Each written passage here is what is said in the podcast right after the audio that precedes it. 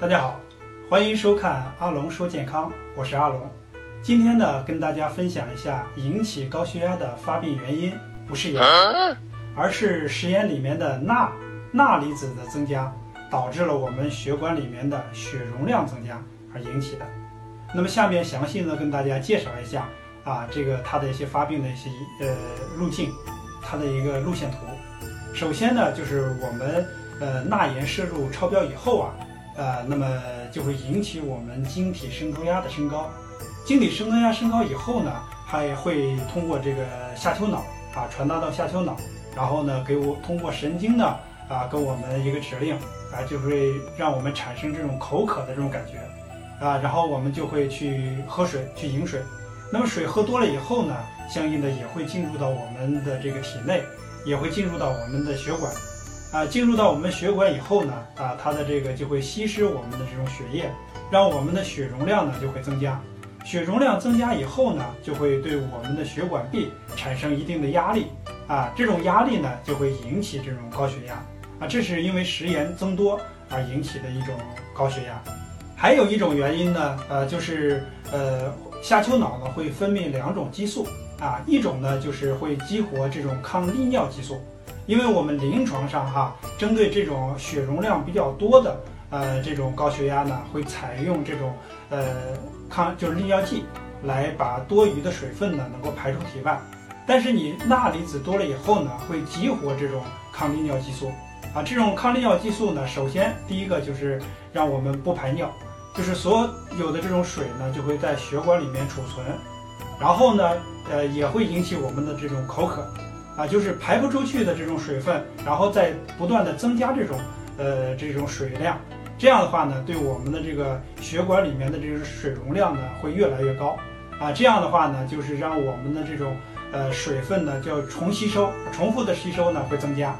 所以这样的话呢，也会引起我们的这种血容量的增加，导致啊对血管壁这种压迫呢会增强，引起呢这种高血压。啊，这是这个一种激素，还有一种激素呢，就是这种呃盐皮质激素。啊，盐皮会分泌这种醛固酮。啊，醛固酮的作用呢，主要也是作为这种保水保钠的，就是我们血管里面的这种钠多了以后啊，水也多了，这样的话呢，呃，就会容易使我们的这个血液这种容量呢会增加，进而呢也会引起这种高血压。所以呢，这是关于这个引起高血压的另外一个原因。所以这个时候呢，我们采用一些药物啊，比如说这种呃利尿剂方面的一些这种降压药，肯定是效果是不太好的啊。还有就是说，我们现在的人群呢，这种压力呢是比较大的。假如说我们在一个突然的一个突发事件，那么我们的压力呢就是会增强，那我们的这个心率呢会升高。我们的这个心脏的这个心肌收缩力量呢也会加强，这样的话呢，从心脏里面排出就是泵出来这种血液也会增加，啊，增加流入到我们的这个血管里面的话呢，就会导致我们血管里面的这个血容量也会增加，呃，这样的话呢，就是我们的血容量呢会呃比原来呢会更多一些，所以这个呢也是导致我们血容量增加而引起的这种高血压。啊，那么在这个情况下呢，我们要呃针对这种降压的这种方法，首先一个呢就是要减少这种含有钠离子的这种食物，啊，这种食物包括第一个就是我们要限制这种盐的摄入量，啊，我们这种居民膳食指南当中呢要规定呢就是每人每天少于六克这种食盐，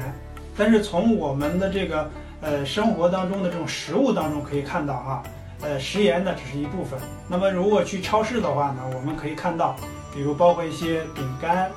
果脯、腐乳，还有一些这种呃腌制的一些这个食品当中，都含有这种钠的成分啊。所以说我们这种食物呢，也尽量的要少吃